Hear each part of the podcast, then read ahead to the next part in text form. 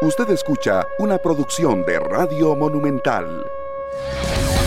Buenos días, buenos días amigos oyentes de Monumental, la radio de Costa Rica. Un gusto compartir con cada uno de ustedes esta mañana, mañana de viernes, estamos en fin de semana, ya obviamente contentos, juega la selección el día de mañana ante El Salvador a partir de las 9 de la noche, 8 horas Los Ángeles, así es que veremos qué pasa con el equipo tricolor. Antes de desarrollar los temas, tenemos un avance de Noticias Monumental, así es que hacemos un impasse en el arranque de más de 120 minutos para presentar a Fernando Muñoz que nos tiene un avance de Noticias Monumental.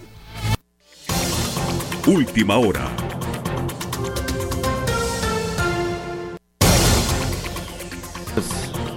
¿Qué tal compañeros? Buenos días. El saludo para ustedes, para quienes a esta hora ven y escuchan 120 minutos a través de Monumental y a través de Canal 11. Información importante con respecto a las restricciones que se aplican en el país en el marco de esta pandemia por COVID-19. Una de ellas, la restricción vehicular sanitaria. A partir del primero de septiembre se elimina la restricción vehicular sanitaria los fines de semana por número de placa. Entonces, se mantiene la restricción en horario nocturno, que es de 10 de la noche a 5 de la mañana, de lunes a viernes. Aplica también este horario el sábado y el domingo. Pero lo que se venía haciendo era que, por ejemplo, los sábados circulaban las placas impares y los domingos las pares, o viceversa. Esto se elimina y ahora pueden circular entonces todas las placas durante sábado y durante domingo a partir del primero de septiembre. Esta es una de las decisiones que se ha tomado y que el gobierno estará anunciando en las próximas horas de este viernes. Esta es una de las medidas que hemos dado a conocer en Noticias Monumental. Habrá otro cambio y es un plan piloto para comenzar a recibir aficionados en los estadios. Esto se va a aplicar específicamente en el Estadio Nacional con partidos eliminatorios de la Selección Mayor de Fútbol de Costa Rica, masculina y femenina para tomarlo en cuenta y por supuesto para ustedes que hasta ahora nos ven y nos escuchan también para tomar nota de este detalle. Se aplica...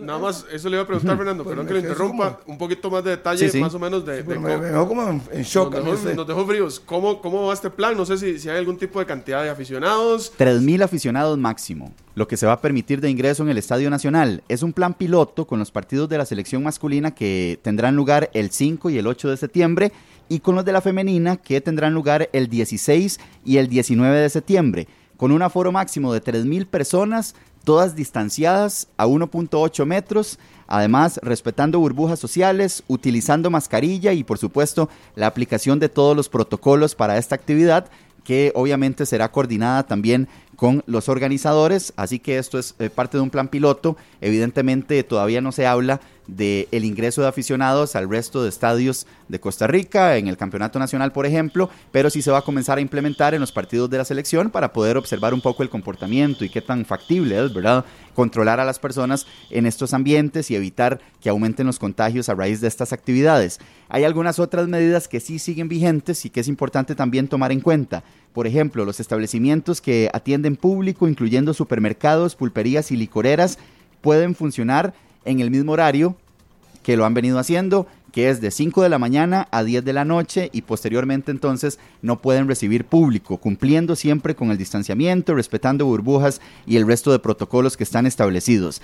En el caso de los bares, se señala un aforo reducido del 25% de capacidad máxima y con la habilitación para su reconversión para operar como sodas, cafeterías y restaurantes. Sin embargo, a partir del primero de octubre, un mes después de que comiencen a regir estos otros cambios que ya mencionábamos, se va a habilitar un aforo del 50% en los bares y se deja sin efecto la reconversión. Esta reconversión es que hace un año eh, tomando en cuenta que estos negocios permanecían cerrados y afectados económicamente, por supuesto, entonces el gobierno permitió que los bares comenzaran a operar como sodas o como cafeterías. Esto les permitía también recibir un poco más de personas, incluso en la actualidad. Sin embargo, a partir de octubre se les quita esta, eh, esta potestad, únicamente pueden ejercer su actividad principal, que es eh, operar como bares, pero ya pueden recibir el doble de personas, ya no un 25% del aforo, sino un 50%. Esto a partir de octubre. A partir de septiembre, entonces, se elimina la restricción vehicular sanitaria los fines de semana por número de placa y además se inicia con este plan piloto en el Estadio Nacional con los partidos de la selección mayor de fútbol masculina y femenina, máximo 3.000 personas, el aforo para tomarlo en cuenta. Fernando, muchas gracias. Y a mí me, llama la atención porque es que el Estadio Nacional le caben 35 mil. 3 mil es como, es más, ni el 1%. Creo que, bueno, por lo menos, digamos que de todo lo malo hay algo bueno, pero no sé, ¿por qué no 5 mil, 10 mil? Tomando en cuenta la capacidad del estadio y lo grande que es. Lo, lo, conversábamos el otro día, según eh, Ricardo Chacón, que es el, el administrador del, del, Estadio Nacional, del comité organizador del Estadio Nacional, se hablaba de que con separación de hasta 3 metros se podían y meter, meter, meter 11 mil personas en el estadio. Bueno, hay que tomar en cuenta que es un plan piloto, ¿verdad? Es básicamente como para ir midiendo un poco el comportamiento y qué tan factible es controlar a, las personas que asistan y probablemente a partir de lo que se dé en estos encuentros eliminatorios, por ejemplo, en el caso de la, de la selección mayor. Contra México y Jamaica, que son partidos de ahora en septiembre. Después de esto, entonces, se podrán tomar decisiones o las autoridades analizarán cuáles son eh, los resultados de este plan piloto, que habrá que ver también cuáles serán los precios para estas 3 mil personas que puedan ingresar al Estadio Nacional. Pero ahí, ahí les dejo el tema entonces para que ustedes lo puedan desarrollar si gustan y por supuesto que estaremos ampliando a las 11 de la mañana en la segunda emisión de Noticias Monumental. Correcto, el ahora el 1%, es el 10%, un 35 mil, te permiten 3 mil, menos del, menos del 10%, pero al final de cuentas eh, algo es algo. ¿ah? Es un avance. Sí, sí, es un plan piloto, todo dependerá del comportamiento, lo que decíamos al, al día de ayer, de la gente, y parece que a partir de octubre le permiten, no sé, más aficionados Sí, y nada más también importante, en el caso de la restricción vehicular sanitaria, los fines de semana ya no va a regir por número de placa a partir de septiembre. Puede circular cualquier vehículo, pero de 10 de la noche a 5 de la mañana se mantiene la prohibición de circular únicamente eximiendo a las personas que tienen una carta para justificar su traslado en su vehículo personal. Excelente. Bueno, muchas gracias. Mucho gusto. Bueno, 120 pues, minutos. Como decíamos el otro día, por lo menos, por lo menos es un plan piloto, un avance. No va a jugar la selección contra México y Jamaica con, eh, sin público, por lo menos. Es un primer paso. Yo creo que de todo lo malo salió por lo menos un poquito de humo verde, ojalá que, eh, humo blanco, perdón. Ojalá que la Federación de Fútbol y que se haga un buen trabajo para que puedan permitir más personas dentro del estadio, pero por lo menos a hoy una noticia que yo no me esperaba y sinceramente yo creía que para septiembre era prácticamente imposible, pero bueno. Algo es algo. Algo es algo. Esto va de la mano con la noticia que sale también en Panamá de que el Rommel Fernández va a poder contar con un 80% de su aforo. A todo lo... Básicamente. 80% del aforo del Rommel. Sí. Oh, wow. Obviamente eh, hay algunas restricciones, por ejemplo, eh, va a tener un área de donde van a estar vacunados, eh, y eh, también el tema de los visitantes, ¿verdad? Porque eh, acordémonos de que el Robert Fernández y Costa Rica, que va a tener que jugar en ese, en ese estadio, va a tener chance también de, de, tener gente ahí en el estadio. Entonces también es otro tema por revisar, pero bueno, se empieza a mover un poco. lo, lo. Me parece poco el tema de los 3.000 aficionados, pero bueno, creo que no nos podemos quejar a este punto donde más bien no se iba a tener a nadie. Claro, 3.000 aficionados en el Estadio Nacional eh, va a parecer nada, pero bueno, insisto, si de ese plan piloto puede salir algo bueno para los futuros partidos de octubre, por ejemplo, o incluso para el campeonato nacional, pues bienvenido sea. Bueno, ya la que un plan piloto con las, selecciones masculina y, femenina. Y femenina. Don Carlos, ¿qué tal? Hoy vinieron muy demorados ustedes dos. Sí, ¿No te pasaron el, el, el código de vestimenta? sí, no, es que dijeron que cada uno viniera con el color del equipo y de Gasman y yo y usted vino con no tendría que ir de rojo y negro entonces. No, no, de verde. ah, verde. Sí, sí, sí, saludos para todos. Había vieras aquí por el México, yo no sé qué habrá pasado, tuve que ir a dar toda la vuelta, por eso me atrasé. Bueno, y estaba poniendo muy atención a la noticia que nos daba Fernando, que es una muy buena noticia. A mí me alegra porque soy de los que mm, cree que ya el país debe ir avanzando y que en esta materia de los aficionados en los estadios pues también había que avanzar. Ayer leí una columna, no sé si la pudieron observar o leer de don Otto Guevara y me parece muy adecuada con respecto al tema de los aficionados en los estadios, así que me alegra muchísimo, con un 10% se empieza y del 10% pues se puede ir avanzando, pero la bola la tenemos nosotros y la bola la tienen también los aficionados.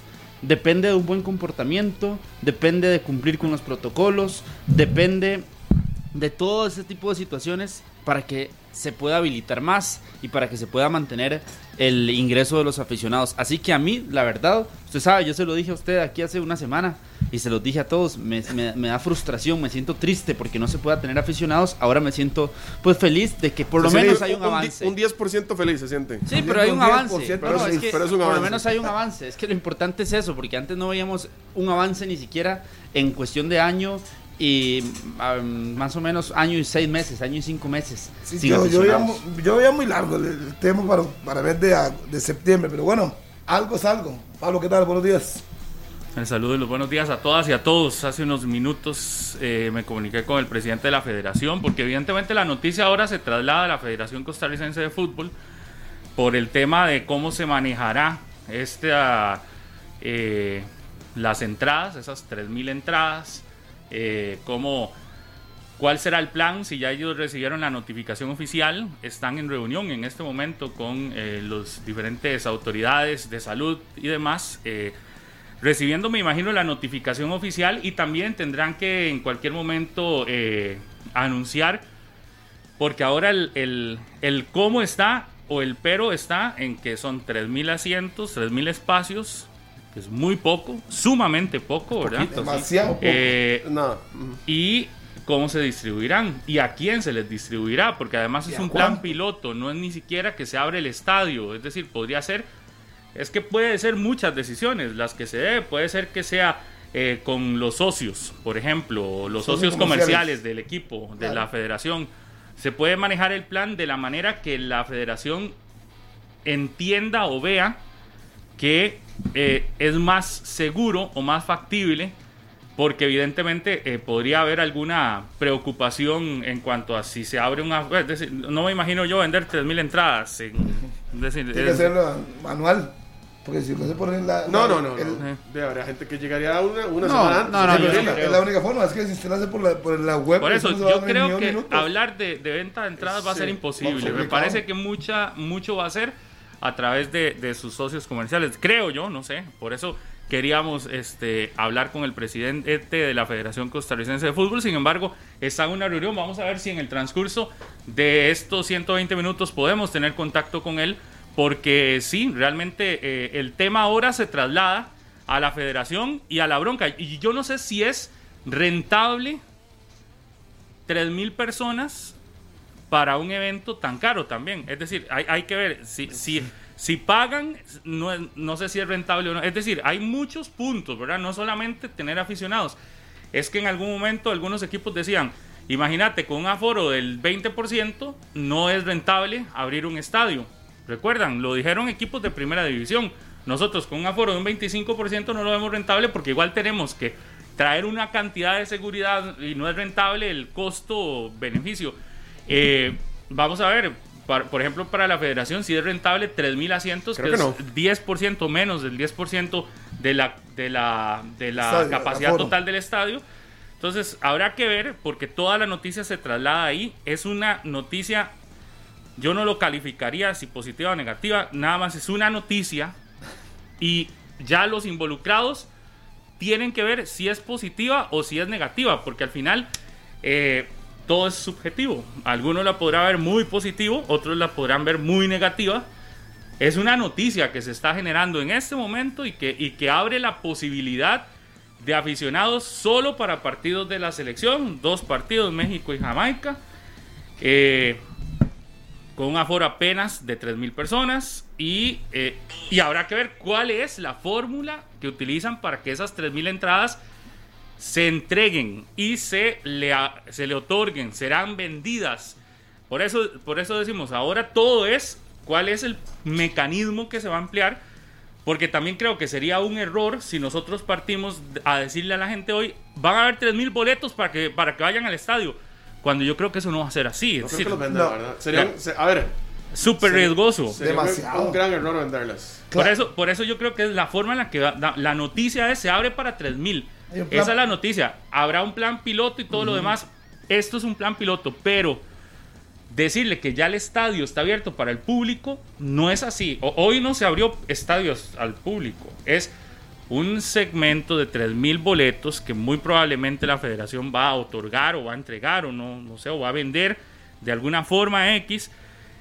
Pero no es que alguien que nos está escuchando y diga, uy, yo ya necesito saber de, Hay un detalle. no, sé- no, no, no va a ser así incluso- muy probablemente. No sé si incluso probablemente, porque la- la- sé que la cantidad es poca en este momento, de que la gente que pueda optar por una entrada sean los que tengan dos dosis. Ya con eso reducimos, yo creo que el, no, no sé, el 80%, Por más del es que 80% de la población del país. Todo es especulación, porque yo le podría Todo decir, imagínate que lo que decidan sea entregárselas a la gente que ha trabajado en la primera línea de batalla. Exacto. También. Que también se ha hecho en otros estadios y en otros países cuando se empiezan a abrir. lo- es decir, por O- eso, O que digan, a todos mis patrocinadores que me han apoyado todo ese tiempo. Ujú. todo por eso todo es, lo que hay, es que hay muchas posibilidades. todo lo que se abre es como una especulación. Todo, todo lo que hoy digamos, porque hasta el momento apenas la noticia es que hay 3.000 posibilidades de 3.000 personas adentro del estadio, pero a partir de ahí Nada más. no hay nada claro en cuanto a si se van a abrir para la venta, si no se va a abrir para la venta, si se le van a entregar a socios, si se le va a entregar a gente específica. Nada, nada de eso está definido. Por lo tanto, no crear falsas expectativas en el aficionado de que ya puede ir al estadio. Muy probablemente, y no muy probablemente, es un hecho. La gran mayoría no irá. No, La gran mayoría, porque no, ni, ni cuando estábamos con Completo. 35 mil alcanzaba para un partido contra México, mucha gente se quedaba sin comprar su entrada. Con 3 mil va a ser muchísimo más difícil y que nosotros volvamos al estadio como lo hemos visto, pasará todavía algún tiempo más. eh, porque el plan piloto es claro, es un plan piloto. Muy probablemente en octubre volverán a abrir para el otro partido de la selección. Tal vez ojalá con más. Tal vez. Eso va a depender mucho del, del comportamiento. Es que va a depender de aficionados. Recuerde todos. que en octubre es, es un partido de la CL, lo Pero- que hay nada más. Pero igual, sea quien sea, los que vayan al final dependerá de ellos, de que se pueda da- ir dando una apertura. Ahí nos escribía Daniel Murillo, compañero de la redacción de deporte de Repretel, y nos indicaba también que eh, es un estudio para también optar por pensar en que en la primera división ya se pueda volver dependiendo del comportamiento que se observe ante México y que se observe ante la selección de Jamaica, pensar en un partido de la selección sub-20 femenina que tiene un partido amistoso que ahí también va a estar habilitado ese 10%, es decir, será un progreso para que pueda ir regresando de a poco la gente. Así ha sido en todos los países. Se inicia con poco y se termina con mucho, ¿verdad?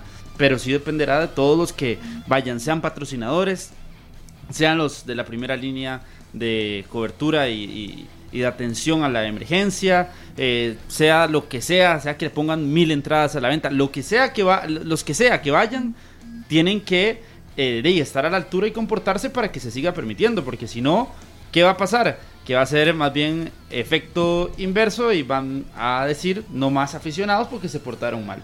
Pero lo importante es tener esa oportunidad que otros sectores sí la habían tenido. el fútbol, Yo ¿no? eso esa suena muy bonito, pero no lo creo. Es decir, ya hay un plan establecido, independientemente. Es decir, sí se va a mandar ese mensaje para que la gente llegue y se porte bien, pero como si la gente no se portara bien. Es decir, como. No son niños. Es decir, exacto. No son niños. No, no, pero es que Eh, hay pasa, un- Pablo. El Sí, pero es que ese ese- Hay lugares que han tener Ese es- cerrado, ese hay es un- bares, hay sí, sí, pero es que que ese es cerrado un por eso. argumento que se utiliza en este país La excusa.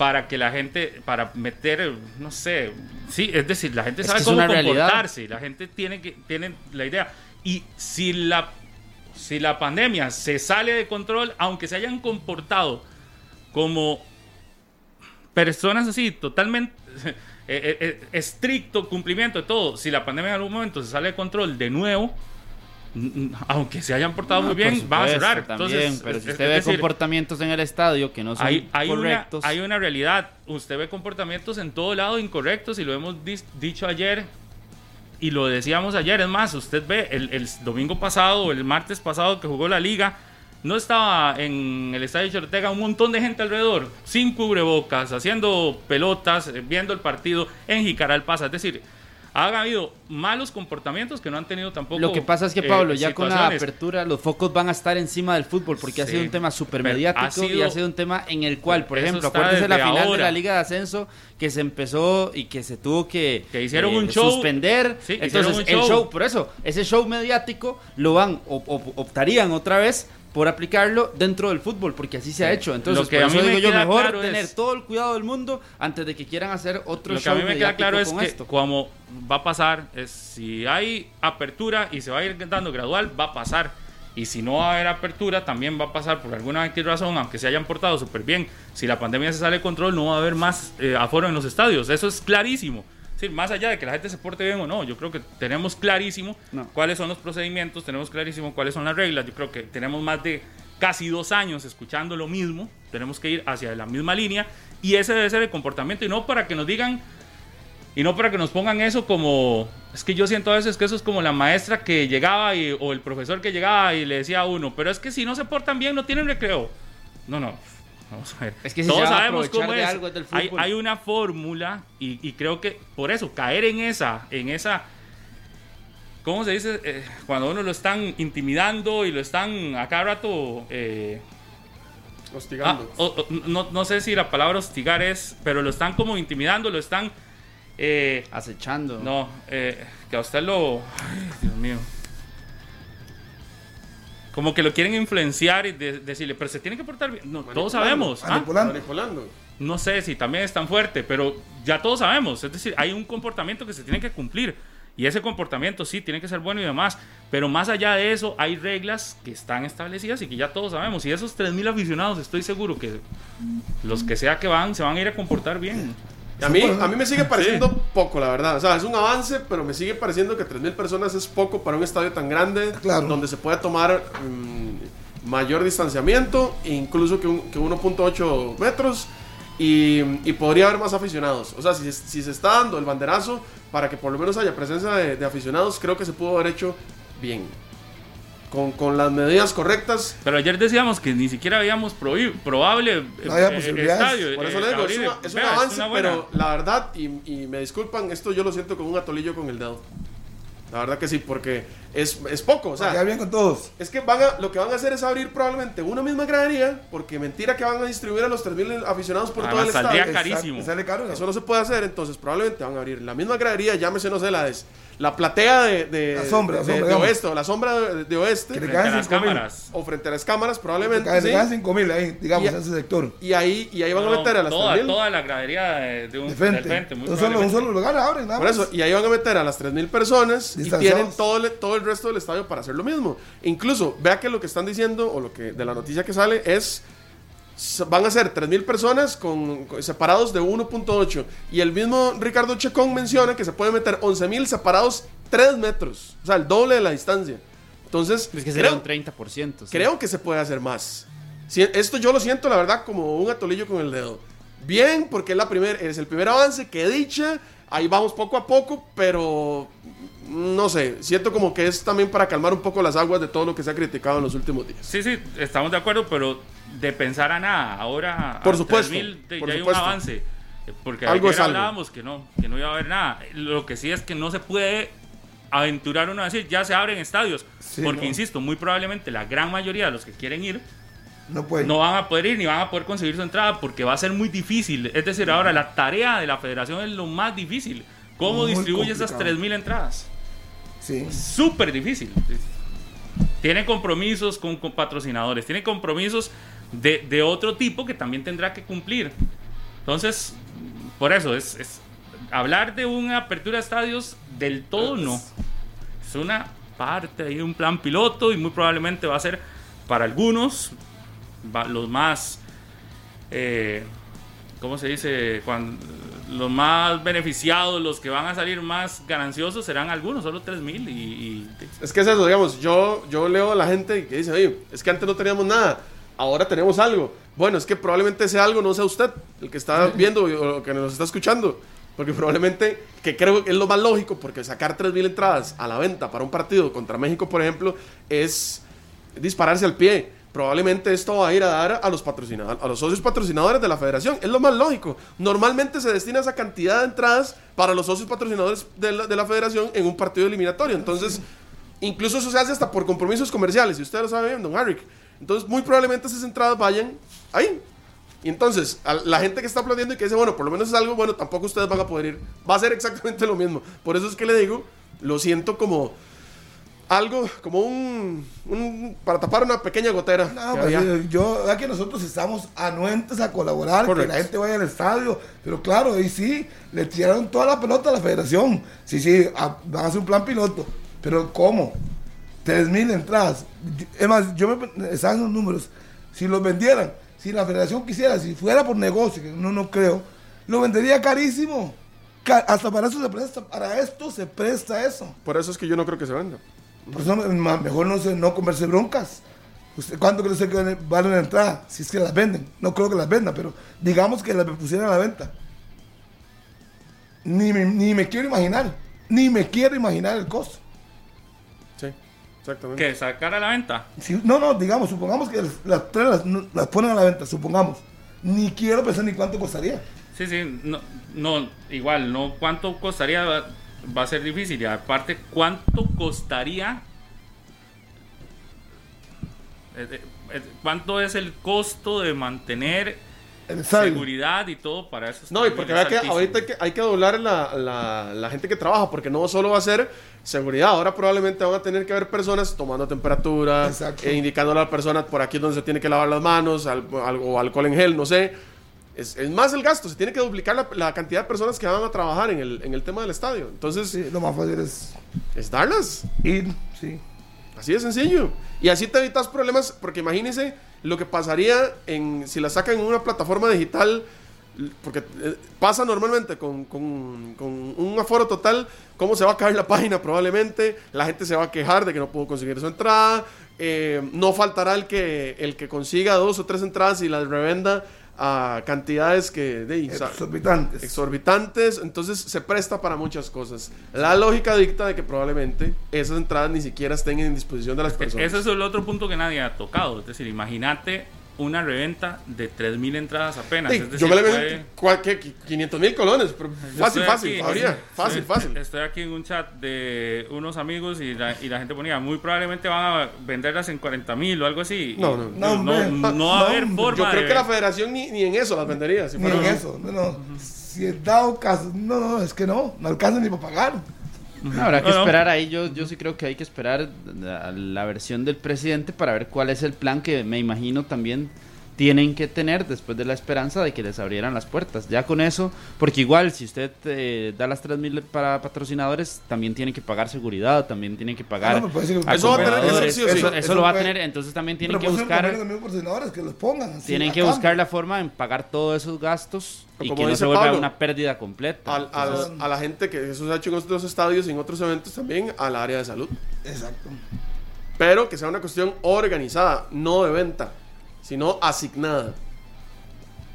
Pero Ese puede es ser que- venta, puede ser Queden asignado, puede 200, ser o sea, cualquiera. Siempre tiene que traer la gente que tome la temperatura, que se Todo, todo. Por eso, no, siempre, parte sí, esa siempre habrá. Siempre, ahora siempre va a existir ese gasto. Si usted ya se permite, siempre va a existir ese gasto que eh, se incurre en seguridad, en los acomodadores, ahora en las personas que tomarán los protocolos eh, y demás. Siempre va a estar ese gasto. Entonces tienen que buscar también la forma en que pues, sea autosostenible en cuanto, ok, 3.000 personas, eh, con esas personas que vamos a meter, tenemos que pagar los otros gastos que, eh, que existan o que puedan existir. Entonces tiene que ser bien pensada la decisión. Porque también, ok, yo le regalo la entrada a usted eh, por ser de X o Y, por X o Y motivo, pero usted va y la, y la quiere vender también y usted se aprovecha. No, pues de una vez, de una vez, obviamente, eso tiene que quedar claro desde ya.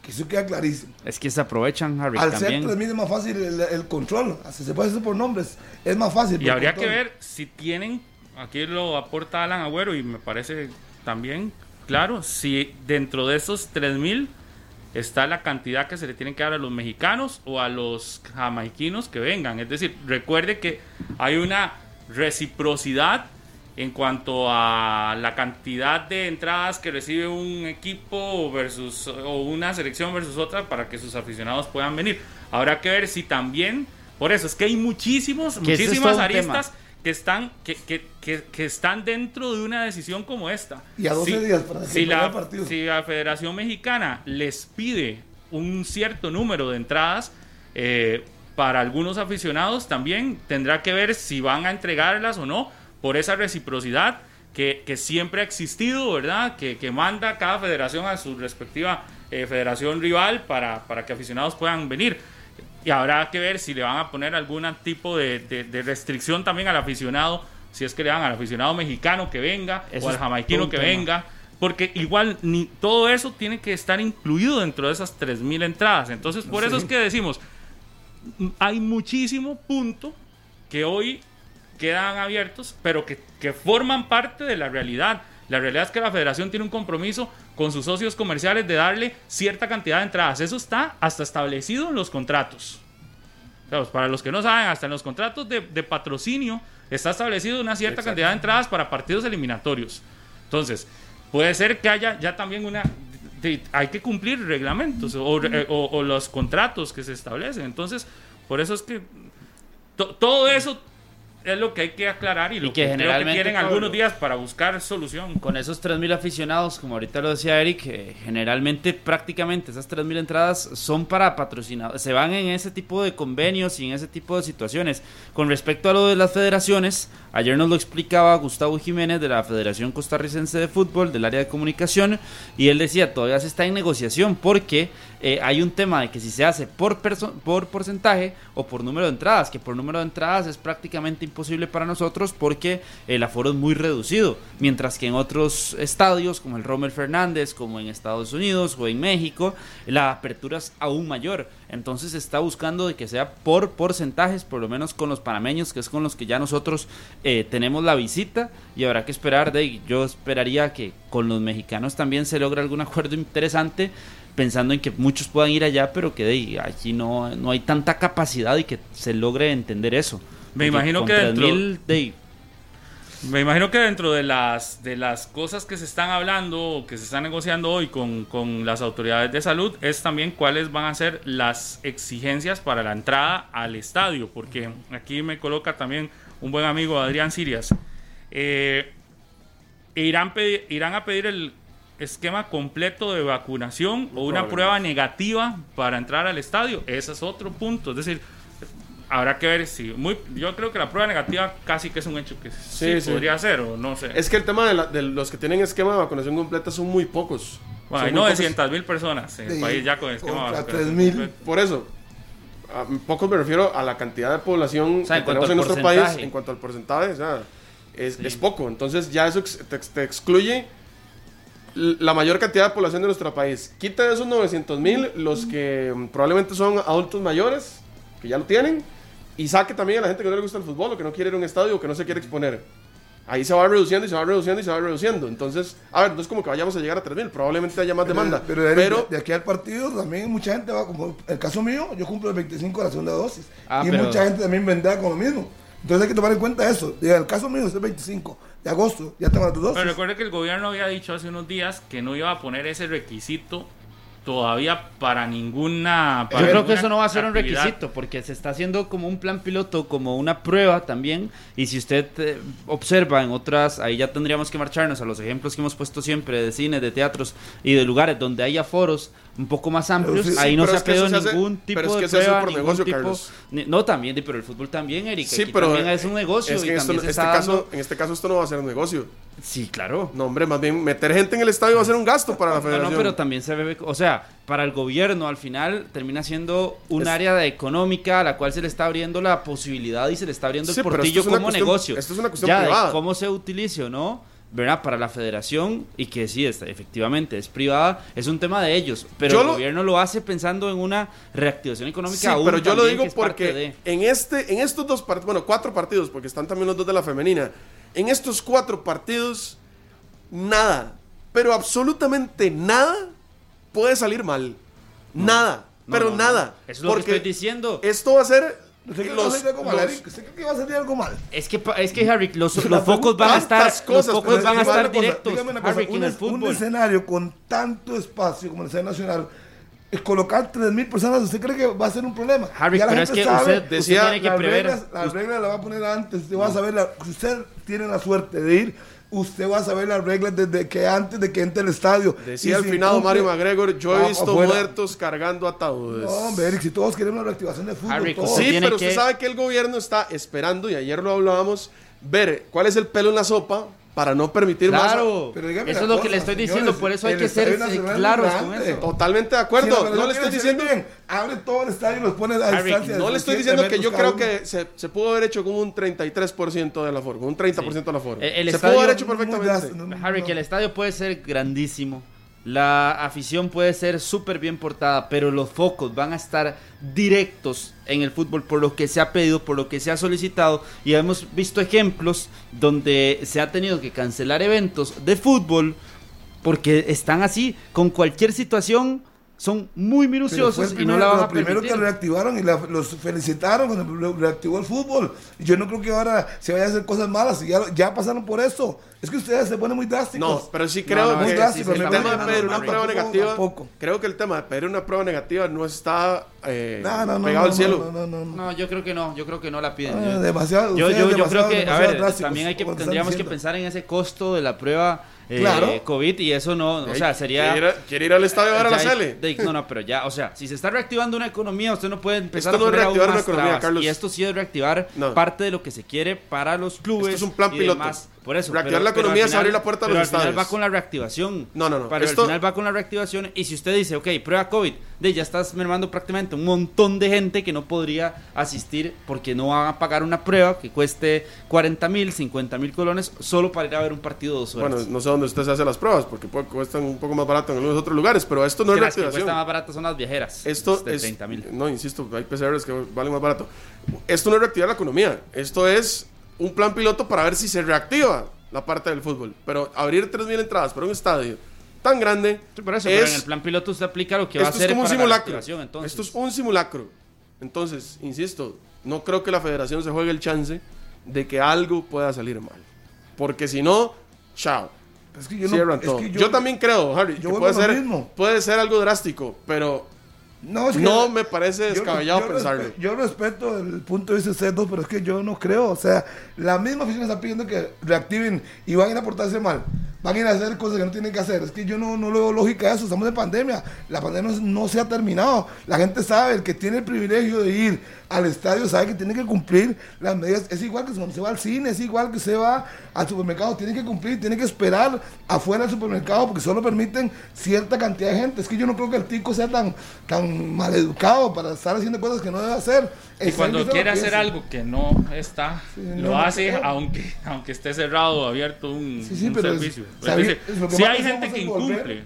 Hay gente que incumple, pero no es, No no es toda, todo. no Igual, mayoría. y también hay, hay gente que cumple y que no es toda. Pero en este Pero caso más allá de eso, de si de se cumple ellos. o no se cumple, que yo creo que es también como una un punto de, de estar como amedrentando usted. Si no cumple tanto, más allá de eso, que, que ya la gente sabe y todos tenemos sabe. clarísimo cómo es el proceso, es que existe la posibilidad, la posibilidad se tiene que aprovechar eh, y que también tenemos que estar clarísimos, porque sería, yo vuelvo a la, a la otra, la- lo, lo responsable aquí es tener claro que muy probablemente no esas 3.000 entradas se van a vender para que no creemos crear falsas expectativas en la afición. No, es casi un hecho, es muy probable que no todas las 3.000 se vayan a vender. Puede ser que algunas se vendan y tendremos que esperar cuál va a ser la Comunicación oficial que hará la Federación Costarricense de Fútbol ante un anuncio que hoy en la mañana ya se hace eh, notorio a través de todos los medios de comunicación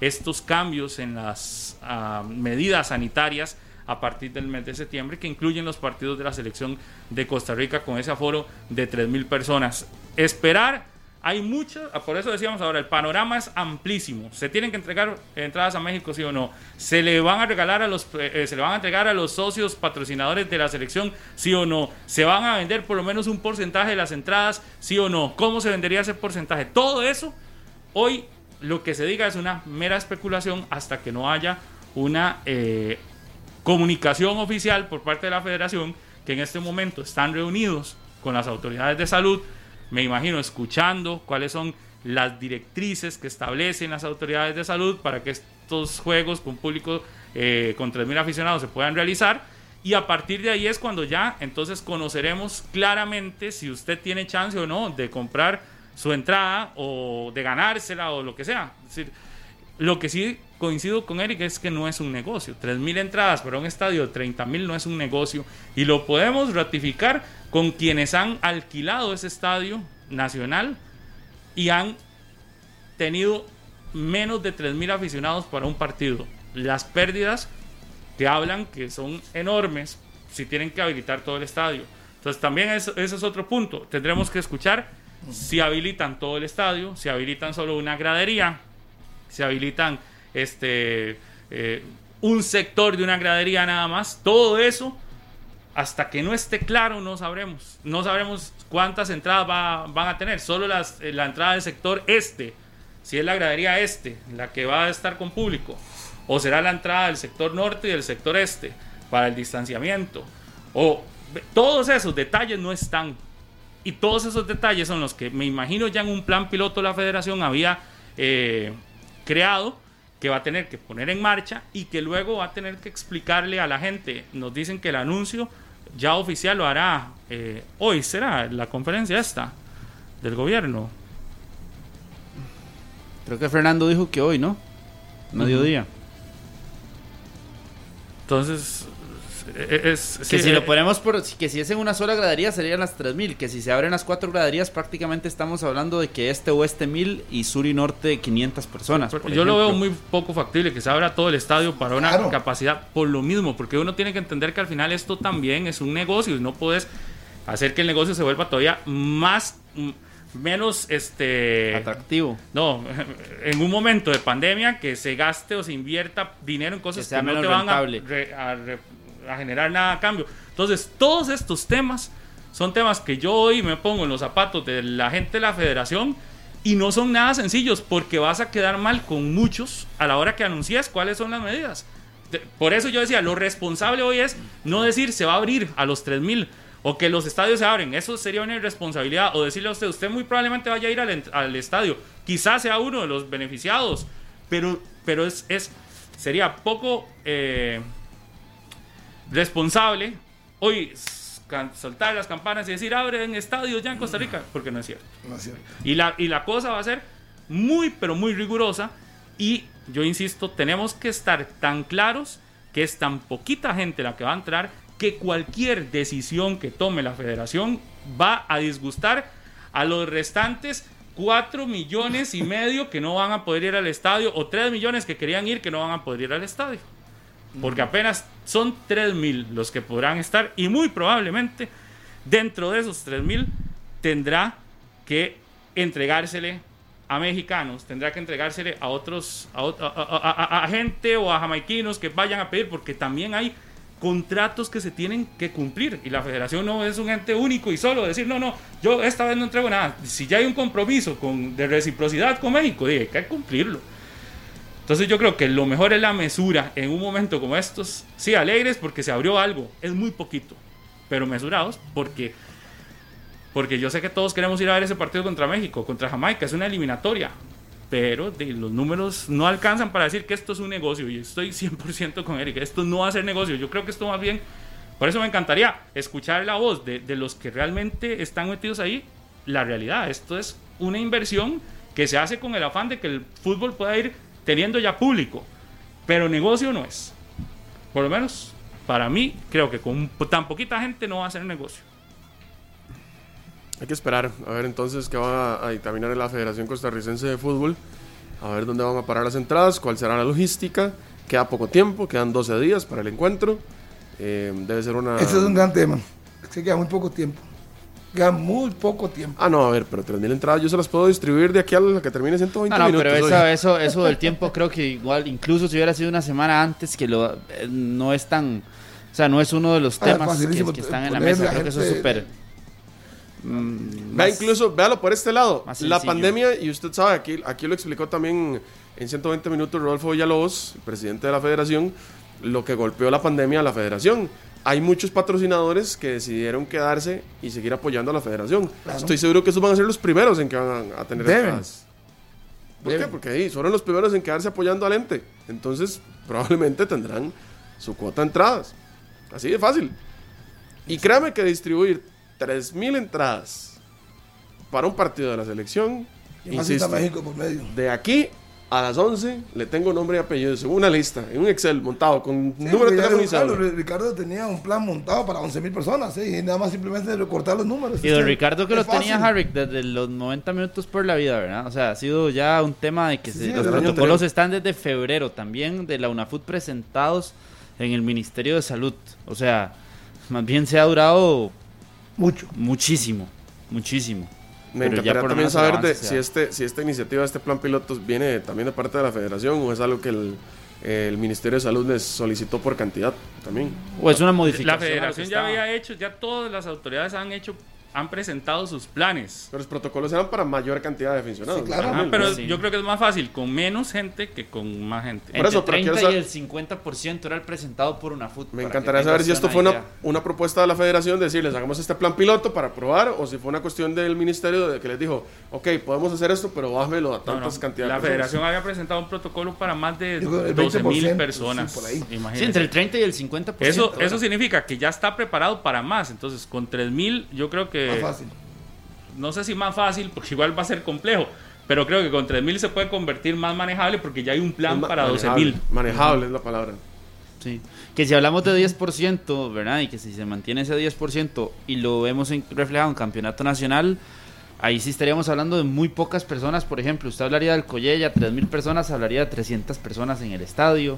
En el Saprisa de 24, Y gente que 22.000, sabe- 2.200. Vea, Carlos, gente que sabe, me dice: 3000 entradas es cero rentable.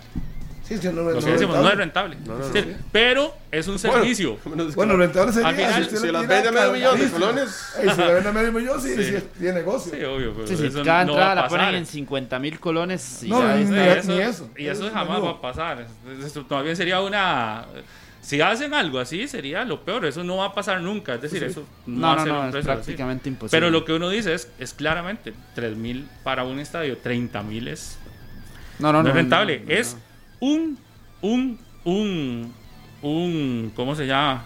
Eh, sería un, ¿cómo se dice? Es, es para un estadio de 30.000, 3.000 es... No, no, es que es muy Para poco. hacerlo rentable. Es muy poco. Yo lo que digo Es un servicio, es un servicio que se puede sí. brindar. Lo que pasa es que es el, el inicio de esa reactivación que tiene que darse en, el- en cuanto al fútbol.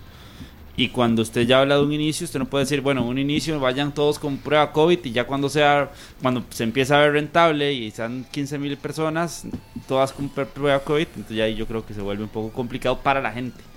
Para Porque gente. sí hay que estar preparados que cualquier cosa puede pasar en cuanto a solicitudes, porque vea que Panamá ya solicitó la doble prueba. Esto, esto pudo haber significado una excelente campaña para el tema de la vacunación si usted le exige que si quiere ir a ver a la Cele tiene que estar vacunado. Hubiera Claro. sido una excelente Claro, claro, campaña. claro que sí, Pero es porque que no, no es- solo pensando en este Pero partido, es que eso no es en octubre. No es posible, Erika. puede Usted no puede exigirle, aunque desearíamos que todos No, pero es una. ¿Pero motivación. no? Es un ente privado. Es una motivación, Pablo. En. Estados Unidos le regalan 100 dólares en New York si usted se vacuna. Sí, sí, estamos, estamos de Por eso, acuerdo. a motivar ver, a si la selección, acuerdo. si la selección jugara ahí en casa presencial, yo le digo, sí está bien, no se lo pueden prohibir, pero a ver, la federación es un ente privado, puede Estamos, de, estamos de acuerdo, pero yo que digo es que el gobierno no puede exigir para entrar a un lugar que usted tenga las dos dosis. No, pero la federación, La federación lo puede hacer para el Bueno, sí lo puede exigir, porque ya hay otros este, gobiernos que lo están haciendo, pero este ya dijo que no va a No, pasar. pero como requisito Pero es que esto no es para la federación Pablo. es un tema privado. La. Federación Costarricense de Fútbol en el estadio, en su evento privado, dice solo los que tienen vacunas. Como cuando usted va a una fiesta y le dicen, bueno, pero tiene que tener doble vacunación. El esquema completo de la Las fiestas, vacunación. en teoría, no se pueden hacer, No, ni no, no. aunque sea con doble vacunación. No, no, no, le estoy diciendo un evento privado, un evento privado que a usted le diga. No se puede, le cae la de ahí. No una fiesta, pero una- un evento privado donde le digan, usted quiere ir, tiene que llevar. Sí, pero usted sabe que para pedir la doble vacunación que esté certificada es un proceso que lo tiene que hacer el Ministerio de Salud. No es solo el carnet, el carnet no vale. Usted tiene que certificar su carnet de que realmente las tiene porque hay gente que hasta está falsificando carnets y cosas así. Sí, también se prestaría sí, para eso. Entonces, proceso usted tiene que certificarse Bueno, y que se dicen. cumpla con yo yo no sé si todavía está así, pero decían al inicio que una certificación de un carnet de vacuna de la, ¿Qué anda, del? COVID es. Es. Ese era el es- famoso es- es apostillado. lentísimo, ¿verdad? Que puede durar un mes. Es tan fácil pacificar, no es. ¿sí? No es que siempre Es que un cartoncito, sí. Yo me pongo la segunda dosis, si Dios quiere, el ¿Quién la tengo en las 30 manos? de este mes. Sí, yo el 25. ¿A usted qué le tocó? Eh, la otra, la que no es Pfizer. AstraZeneca. AstraZeneca. Yo también soy AstraZeneca. Así está, porque lo vean ahí, ahí lo tienen. Esto Y tenía la esperanza de que, de que cuando le llegara a uno la segunda dosis fuera Pfizer, pero no, dicen que La los que recibimos AstraZeneca, ahí están las Y AstraZeneca. Bien, me toca, me toca Team eso, es- Johnson. creo que es el, el miércoles. Es más, Carlos y yo somos Team 25, ¿va? Tengo que ir otra vez al. Team una al dosis. mall- Al mole de ahí en oxígeno, ahí me toca, y listo, ya salimos. Imagínense si yo y todos los que tengan que hacerlo en ese momento, Eric, Ya tendrían todas las dos dosis, ya están. Yo podría, porque yo el 30 me pongo la segunda. O bueno, un día no día Inclusive el mismo del partido, el que le toque el mismo día del partido, por ejemplo, va y se la pone y ya tiene las dos dosis y presenta el carnet y listo. En San Ramón fue una campaña de vacunación tan grande que por día vacunaban hasta 3.000 personas. Imagínense, entonces ahora que es la segunda dosis, va a haber días. al estadio, Va a haber días Claro. que 3.000 personas tenemos que ir a ponernos la segunda dosis. Y en, como en un mes y resto ya estábamos más del 50% de los ramonenses. Vea, pero vea qué buen aporte. Este, en, en, en el sistema de EDUS ya sale el tema de. Sí, sí, sí. O sea, no, no hay que llevar carne, no a nada. No, es eso, que se puede, que ese- creo se que- puede- eso se puede consultar No, es a que manera que digital. Pablo, hay creo que que es para los que se vacunan, por ejemplo, afuera Fuera del del país. país. Sí, Por hay eso. que hacer todo un- Sí, sí. ustedes dos, por cierto. Correcto, sí, yo no, yo estoy en el proceso que de, de- de- ya mandé De todo. certificarse. Ajá. Pero, por Sí, ejemplo, Es, es un muy buen punto. Ni siquiera hay que llevar Pero, el para. Ah, entonces pero imagínate, que- eso vale aquí en Costa Rica, pero si quieres ir a Panamá, sí tienes que llevar Exacto. la certificación en- de, Sí. de que te Pero vacunaste. no, ya no, se, no se preocupe por ir a Panamá. Primero resolvamos el de aquí. Sí, primero No, es que hay mucha gente que va para Panamá porque es por primero. eso, bueno, pero Bueno, que si, ellos, si, si no se investigan bien y no hacen todo correctamente, no entrarán al Rommel Fernández En- de Panamá. le- Entonces van a, van a tener que invertir ahora en computadoras para poder tener el sistema y entonces llegar más temprano, revisar si Pero por eso, pero puso, eso es hay que esperar a ver qué dice el Ministerio de Salud, cuál va a ser esa. Por ir a ver a la. Cele contra México, después de una pandemia, después de dos años casi de no tener aficionados en un estadio, créame que se puede hacer muchas cosas, Harry. Estoy Bueno. seguro que muchos aficionados estarían dispuestos a llegar un par de horas antes y esperarse para que les dejen entrar y ver el partido. Sí, pero para contra México va a ser muy difícil porque solo sabes. sí, ya para este no. Ya ese partido te olvides de él. Ya para este no. Espere cuatro años más o si nos toca la fase eh, previa con ellos. No, cuatro años más, no, porque si no van a, porque es la copa de ellos. Ay, sí, es cierto. Sí. Va a ser. Este es el último partido eliminatorio. En ocho años, por lo eh, menos. En ocho Con años México. contra México. Ahí me ponen que, que, que el EDUS no se falsifica. No, yo digo que lo que andan falsificando son carnets de que yo le vacuna. enseñé ahora. Próximo 2020, el próximo Mundial 2026 y 2030, prácticamente partido amistoso. El próximo juego eliminatorio en casa contra México 2028-2029. Estará vivo, o sea, estaremos vivos, pasa. No, yo sí. Yo estoy ahí que en todas, estoy en lo mejor de mi vida. Ahí. ¿Cuándo fue el último día Estoy que tuvo fútbol, un partido en Costa Rica? La. ¿Cuántos días han pasado, Joseph, para que hagan Marzo. No, desde ¿Cuántos días han pasado desde la última vez que un público. partido de fútbol se jugó con público en nuestro Creo que país? fue como el 15, el 15 de marzo del Fue, 2020. lo recuerdo muy bien, el Herediano Alajuelense que se jugó en el estadio Rosabal Cordero. Fue el último y posterior a ese eh, venía jornada a mitad de semana, jugaba Herediano contra Limón, me parece, y ya ese partido se tuvo que jugar a puerta cerrada. Si no me equivoco, fue el fin de semana del 13 de marzo, porque ese día es mi cumpleaños, el 12 de marzo, si no me equivoco, entre el 12 y el, Por ahí. y el 11 de marzo se jugó la jornada en aquel momento Herediano contra la Juelense en el Rosabal. El partido Que- fue el, el que 8. El nos ocho, bueno, el certifique ocho. eso. Yo es que El no- 8 de ese partido, acuerdo. 3 por 3 Sí, porque viernes era cum- mi cumpleaños fue 13. 3 por 3 en el, en el Sí. Rosal Cordero, 8 de marzo del 2020. Ese fue el último de los últimos partidos sin público, con público y de selección nacional. Me parece que fue contra Uruguay el que tuvo don Gustavo Matosas la Noviembre. renuncia en septiembre, Septiembre. lo que lo dirige Douglas Sequeira, por cierto. Sí, Sí, me restituyen. me parece. Y que no estuvo lleno el estadio, pero ya por un tema de... Bueno, Sí, para que no haya, 8 de marzo. Para que no haya especulación, 8 Ya lo- de marzo. ya, lo, ya lo hemos dicho, 8 de marzo. Último fin de semana con público. 8 de marzo. Ya para ese, para ese momento ya Del- se había eh, el 19. diagnosticado el primer caso 8 de marzo del 19. Del 20. Y una semana antes de ese 8 de marzo fue el picnic, que fue el último evento. Último evento masivo. Ajá. Un año con cinco meses. Estamos hablando Ya de había, un año. ya había COVID meses. en Costa Rica ese día. Sí, No, ya sé, pero el picnic no. tres- Te creo que fue el- salvaste, Creo que, fue, el- creo que fue el 3 de marzo. ¿Por qué me salvé? No, no, en Pero picnic no hubo. usted ahí, ¿En no, picnic? No. gozándola y... No, no, en picnic no, No. hubo, habían casos todavía. No, no había casos confirmados, Bueno, pero, muy no, probablemente no, ya el virus no. estaba aquí. Creo que fue el 3 de marzo, el primer caso confirmado. Porque muy probablemente, muy probablemente el virus entró Una antes de que saliera el primer caso. El 6, una, una, pare- una pareja extranjera. Uno, sí, confirmado, es decir, ratificado. Uno, uno a veces, a veces es bueno, dicen que está la prueba esta, la de antígenos, ¿es? La que se va y se Sí, hace sí, para sí. ver si tuvo o no tuvo en algún momento. Anticuerpos. A esa. De anticuerpos. Sí, sería bueno ir a hacérsela para ver si uno tuvo o no tuvo. pero es capaz que, que no tuvo, o si tuvo ya en algún momento y no se dio cuenta. Pero bueno, la noticia con la que amanecemos este viernes 20 de agosto, a falta nada más y nada menos que 11, 12, 13, 14, 15 días para que se dé el primer partido eliminatorio de la selección de Costa Rica a nuestro país, es que el gobierno de la República anunciará en las próximas horas una apertura con un plan piloto para que 3.000 personas puedan ingresar a los partidos eliminatorios de Costa Rica el domingo 5 de septiembre contra la selección de México y el miércoles 8 de septiembre contra la selección de Jamaica. Repito, 3.000 personas, un aforo para un eh, plan piloto que estará analizando el gobierno, las autoridades de salud, de cara a luego una apertura gradual de los estadios para el público en porcentajes específicos, en este caso es menos del 10% de la capacidad total del Estadio Nacional.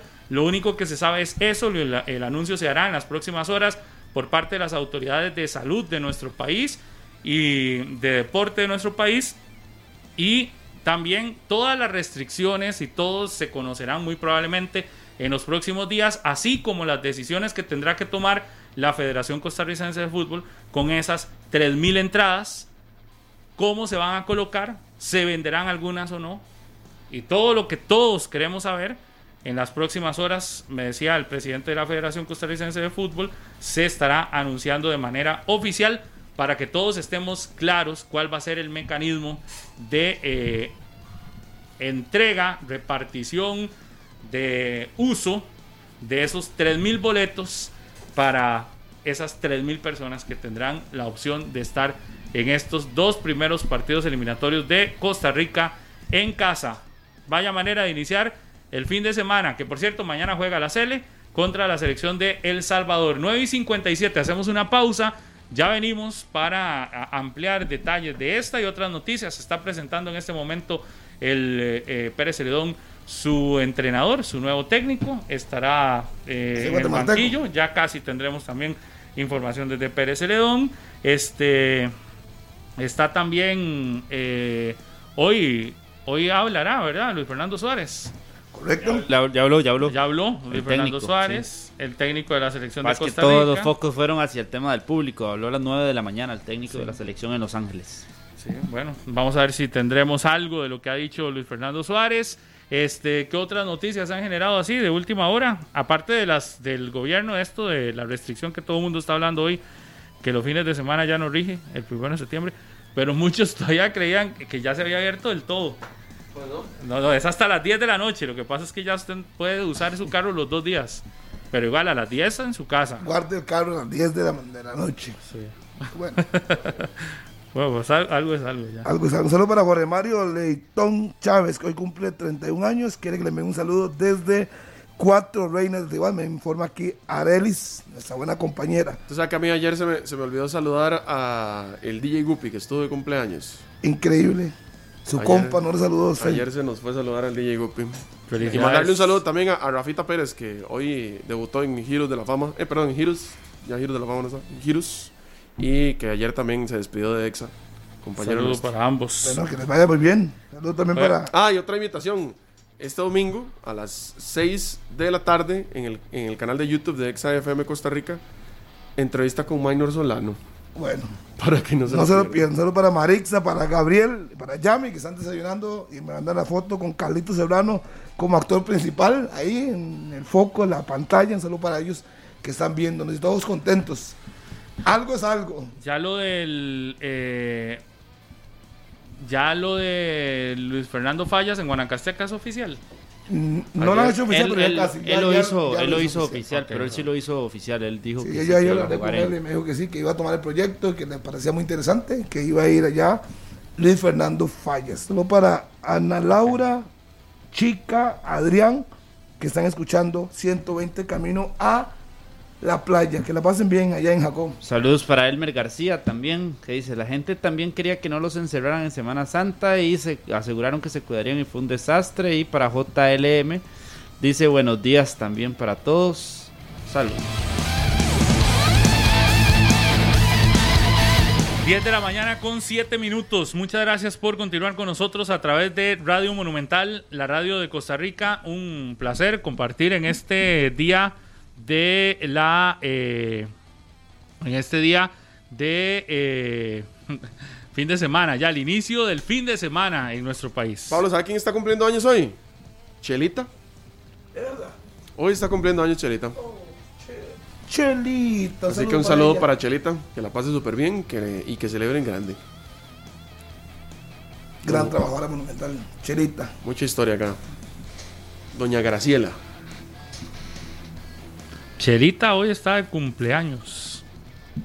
Muy Así bien. Muy bien, Chelita.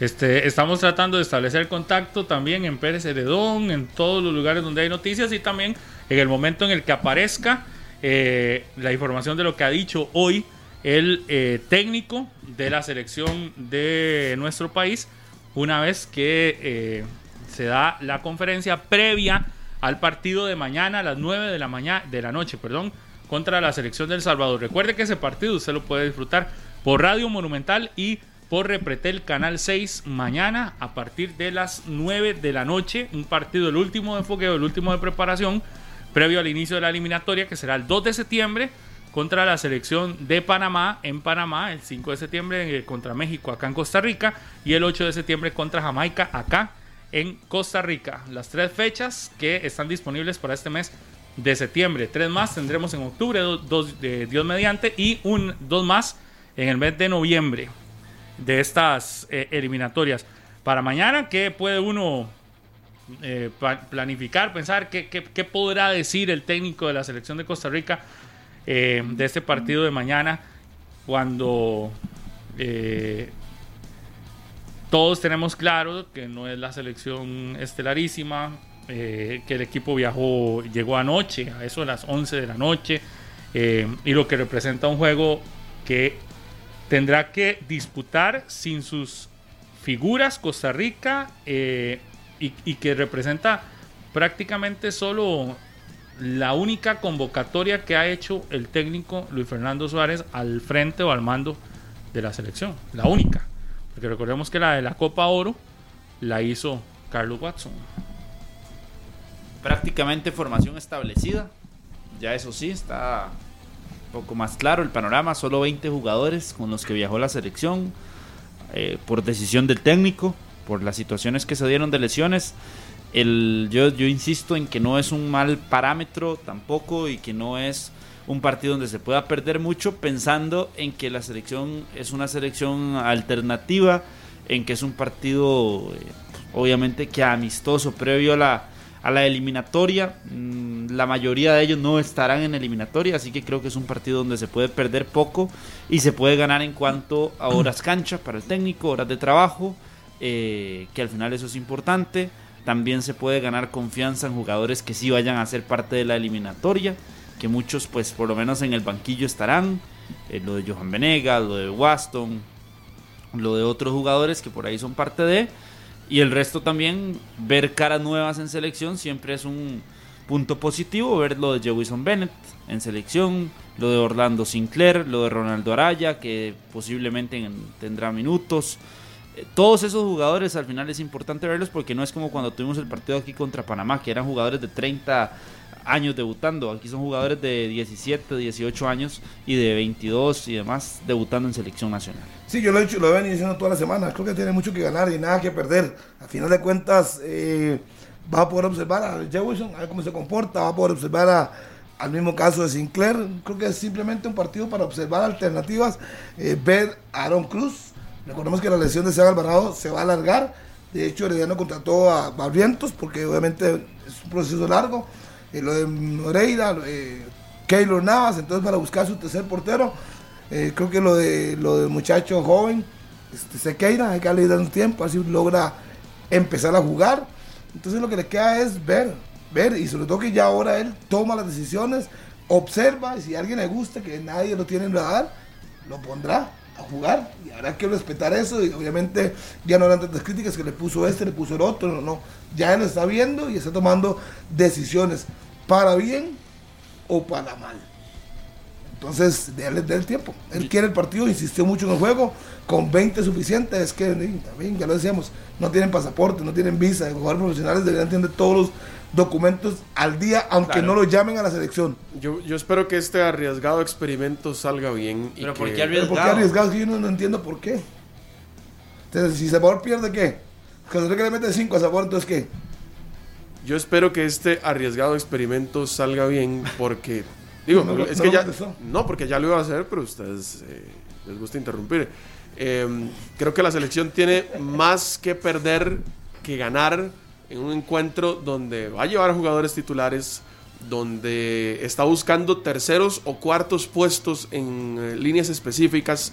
Sí, es cierto, el técnico quiere observar a algunos futbolistas, pero esto puede desencadenar también en si Costa Rica pierde, en eh, falta de confianza por parte del grupo, el técnico irá más presionado a los partidos eliminatorios, se le puede criticar a figuras que sí son parte de la selección titular, la gente no verá si se jugó con un, un equipo B, C, D, Z, el que usted quiera, la gente verá que se perdió contra una selección que en el papel es más débil que Costa Rica.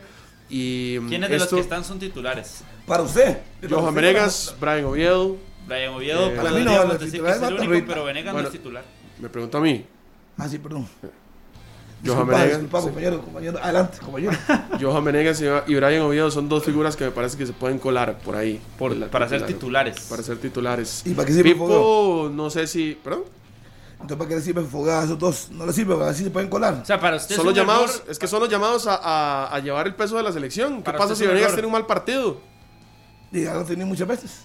Para usted es un que, error dicho que, para, la- que ha dicho que para usted no, no para usted significa es un nada. error que la selección haya aceptado este fogueo entonces contra El Salvador Sí. y no deberían hacerse fogueos eh, de este tipo mi- con microciclos de trabajo ante selecciones del área o Si usted no va a trabajar, por lo menos con la mitad de los futbolistas que va a tener en eliminatoria, creo que no es necesario hacer este tipo Entonces, de partidos. entiendo lo que usted dice. Entonces, no debería de hacer No, microciclos en Costa Rica, no, porque no. al final no están la, ni ya la, la mitad. selección está cerrada. Para Eric ya la selección está tan cerrada que mejor no abrir más espacios, no abrir opciones de Ya le buscar dije, esos terceros, si cuartos este puestos. partido- Eso siempre es Si necesario. este partido se mete uno, es mucho. Uno es mucho. Yo De los que- no habituales que ya estamos acostumbrados a ver en, en selección. Bueno, pues si se mete uno y es mucho, igual termina siendo ganancia porque es una figura nueva que observaríamos en selección. Sí, nada que no se pudo haber hecho que el técnico lo viera en campeonato Yo nacional al y lo llamara por un partido. Le puedo contar a Eric que No, El Salvador ha sido la no piedra fácil. en el zapato para Costa Rica en- siempre que nos ha tocado, siempre. Es que no es ahora. Si perdemos no, con ellos, no, va- rival ha no sido va a fácil, pasar, Harry. no va a pasar absolutamente nada. A mi criterio, respeto suyo, lo valoro y lo analizo. Y creo que usted tiene su punto de vista, el cual yo respeto, aunque no comparto, por supuesto. Pero yo creo que es un partido donde el técnico tendrá alternativas de ver jugadores que puede ser que le pueden ayudar en un partido X. Y no es lo mismo verlos jugando en Campeonato Nacional todos los domingos, martes, miércoles, jueves y viernes, que verlos en acción contra una selección, contra público, estaremos en contra del público. Los albornoz van a posiblemente llenar una buena parte del estadio en Estados Unidos. Entonces yo creo que eso es bueno. Sentir la adrenalina, cómo se comportan. Yo creo que también hay que ver eso y no hay que ir a arriesgar con un joven en un partido eliminatorio por circunstancias A, B o Z que jugar, que lo lleve ahora, que lo vea. Mira, el fulanito de tal no se, no se puso nervioso, jugó bien. partido me parece que es más para descartar que para sumar. Bueno, yo por encima de él respeto su criterio, pero creo que no. Como más para descartar, es que a quién vas a descartar de que los que no tienen un puesto, ¿cómo los vas a...? de- Sí, simplemente no se ganaron la oportunidad. Les ¿Cómo dieron el chance y no aprovecharon. Como pasó Fácil. con el partido con Panamá. Pero es Yo que veo esto una situación similar Es que a esos partidos. para mí cambia. totalmente Para mí diferentes. cambia porque cuando vimos el partido contra Panamá, eh, usted vio que la delantera de la selección era Joycel Wright, estaba Starling Matarrita, Brian López debutando con selección a los 29, 30, 31 años. Ahora estamos viendo jugadores que más bien tienen eh, 19 años en selección, 17 años lo de Jewison Bennett, Alejandro Brand tiene eh, 19 años, 20 años, Orlando Sinclair 22, es decir, por lo menos son apuestas de jugadores que podrían llegar a tener en algún futuro más chance en larga, selección nacional. Y la eliminatoria se presta para muchas situaciones. Entonces, yo más bien considero que entre más de este tipo de partidos se hagan, más fogueos Ojalá. existan, más va a tener conocimiento don Luis Fernando Suárez de los jugadores que hay en campeonato nacional y eso siempre va a aportarle al equipo en X o Y partido. Puede ser que para esos primeros partidos eliminatorios no haya ninguno, pero que para el partido contra Honduras aquí en el país pues se meta uno y después se meta otro y ahí vayan pro- vayan ganándose un espacio en selección nacional. Sí, es gracias que a los fogueos son para eso, por eso se llaman fogueos. Y es más, ojalá que pudiera hacerlo más constante. Pero estamos de acuerdo en que eso es una forma de ver el fogueo y es una forma positiva de ver el fogueo y yo creo que estamos claros en que eso podría ser muy positivo. Yo creo, no sé, Eric no ocupa que, que le... Que que lo le- defienda. no, la palabra defender yo creo que no es necesario porque defender es cuando estás en un pleito. Me parece que aquí no estamos en un pleito.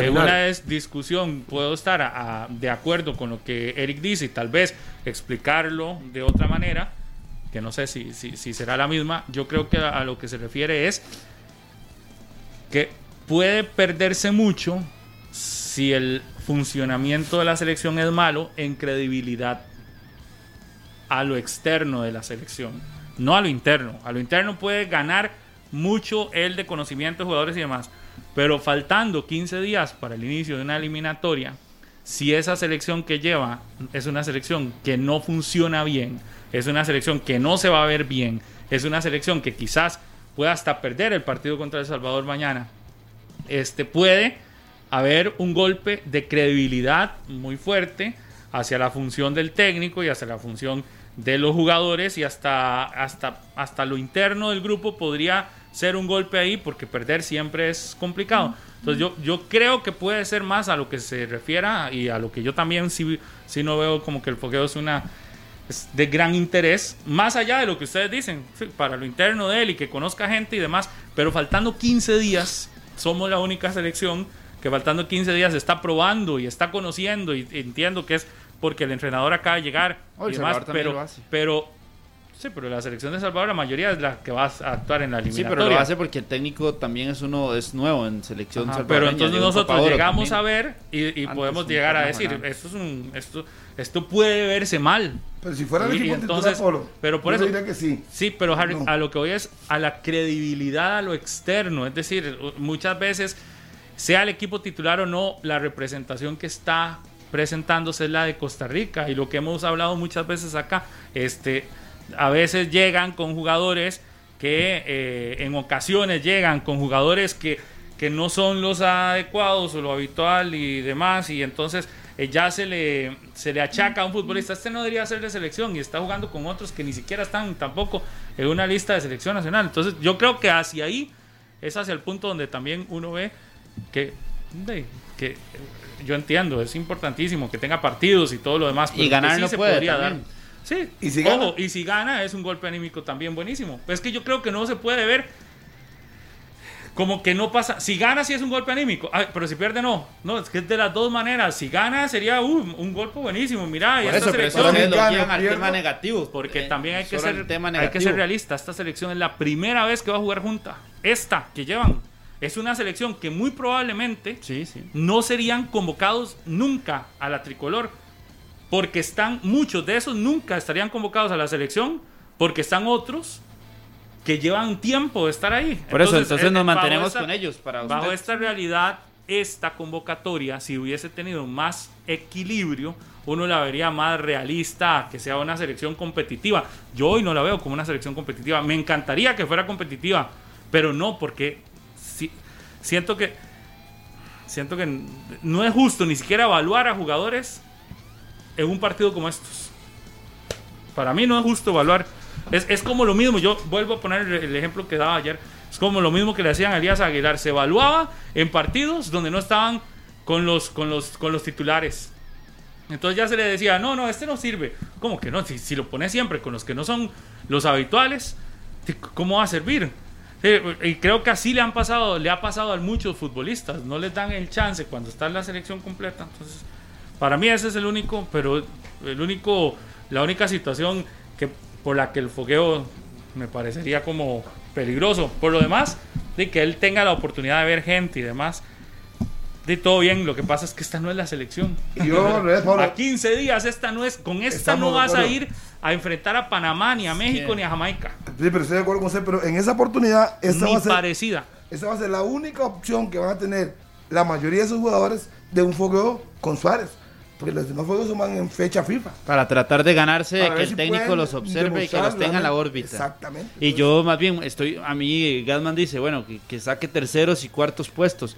Para mí es precisamente eso necesario en la selección, Y el porque hoy en día hablamos, hablamos de posiciones en las que solo tenemos uno o dos jugadores y cuando pensamos en alguien más nos cuesta saber quién o nos cuesta pensar en que sí hay sustitutos y estos partidos están hechos para lograr encontrar jugadores que puedan en algún momento ganarse ese espacio en selección y más con la falta de tiempo que ha tenido el cuerpo técnico en cuanto al proceso de que, ok, esta es la selección, esto es lo que conozco, esto es lo que tengo, estas son las opciones, pero hoy en día eh, tiene que ir conociéndolas en pleno proceso mundialista. Este partido para mí no marca una diferencia versus lo que se vaya a hacer en el eliminatorio. Si Carlos Watson le dice a usted, le recomienda, por decirle algo, Luis Ronaldo Araya, a los que les gusta lo van a aplaudir. Y si no ven, lo embarcó, lo recomendó. A mí me encantaría que lo recomienden en una selección que va a ir a disputar algo. Pero el técnico lo llama, lo va a ver. Por eso, a y mí me encantaría, si anda bien, que lo convoquen a una selección que va a disputar algo, no, y que, y que lo pongan a jugar con los futbolistas de una selección ya consolidada. Pero el partido también No, sirve para que usted vea no, cómo el jugador No, eh, no se- que los se- se pongan a jugar con una selección inventada en cinco días, seis días, diez días. Esta es una selección inventada. ¿Ustedes se atreven a ir a una eliminatoria con esta selección con la que vamos a ir mañana es que a jugar contra El Salvador? diciendo- No, mi pregunta es, mi pregunta es clara, es ¿ustedes se atreverían a, a ir a una eliminatoria Y con la respuesta No. es muy no, obvia, no, obviamente no. que no. No, ok, Es entonces, prácticamente. por eso, ¿por qué pero sí expones el sirve nombre en eso? Para encontrar jugadores, para buscar nuevas alternativas, para que el técnico nos vaya dando una idea de cómo son las convocatorias de él, de cuál es el gusto futbolístico del que tanto ha hablado en entrevistas, de que él dice, bueno, yo me ¿Cómo guío por mi, por mi gusto. Es ok, que ya vamos a observar no de parte eso. de ese gusto futbolístico que tiene, claro, Sí, porque él ha observado a los jugadores, él fue Sí, el que sí, la pero hizo. es- esta no es ni cercana a la convocatoria Sí, que uno es- pueda tomar en serio. Es muy obvio que no, es la, la normal porque no es fecha FIFA, pero. Pero en cuanto al campeonato nacional, la escogencia de él bajo el gusto de De él. él, Entonces ya nos vamos a ir dando cuenta cuál es el gusto de él con lo que él convocó. Sí, convocó a Y a mi Mauricio gusto Vargas, por eso es ejemplo. importante. Ya todo el mundo sabe lo que hace Leonel Moreno, pero lo convocó por los tres partidos que hizo Vargas. Le vio cosas buenas y lo llama. Parker, que muchos no lo querían, él, él le vio cosas buenas y lo llama. A su comportamiento ahora en el engranaje. Estamos de acuerdo. En la media cancha, yo no sé si David Guzmán al final terminó llenando las expectativas en Copa Oro, que me parece que sí. No lo convoca y llama a Alejandro Brand, llama a Jefferson Brenes y llama a Jelsin Tejeda. Aquí me pregunta. Daniel Román que por qué si son dos equipos centroamericanos se van a hacer a Estados Unidos un partido de fogueo como estos.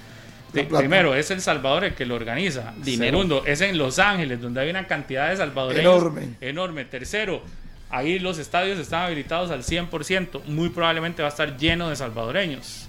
Cuarto, le a la selección una plata por ir a Y jugar también. cuarto, se le- la selección ganará algo por ir. Quinto, Luis Fernando Suárez también siempre ha sido enfático en que quería tener más tiempo Por- de trabajo. Ajá, y esos cuatro o cinco aspectos dan un resultado de que este partido, por eso se hace en Estados Unidos. Exacto. Y si Costa Rica tuviera una colonia grandísima de ticos en Estados Unidos, era lo más fácil llevarse los dos partidos para allá. Pero como no hay una colonia grande, y listo, no te digo ¿Cuál, los eliminatorios? Ay, yo me lo llevaría. Si no, pudiera, si, No, no, no. si no hubiera público, No, no, Pablo. no, no. No, no. Vea que ningún país lo va a hacer. Ni Canadá, que estuvo jugando como casa partidos de, de- de- de la fase previa de la eliminatoria en Estados Unidos, esta octogonal va a hacer eso. Porque sabe que eso es darle una ventaja al rival. Canadá va a jugar en Canadá. Y no, ¿usted cree y no que- en los Estados Unidos como jugó la fase previa. Es decir, en este, en este caso ya en una octogonal, usted no puede salir de su casa. Usted- Jamás. ok, quitemos el partido eliminatorio. ¿Usted cree que si Costa Rica tuviera una colonia buena? Que no importa el rival. Usted no puede darle lujos No, darle no, ahí sí que no ventajas a los rivales en una usted. octogonal nunca.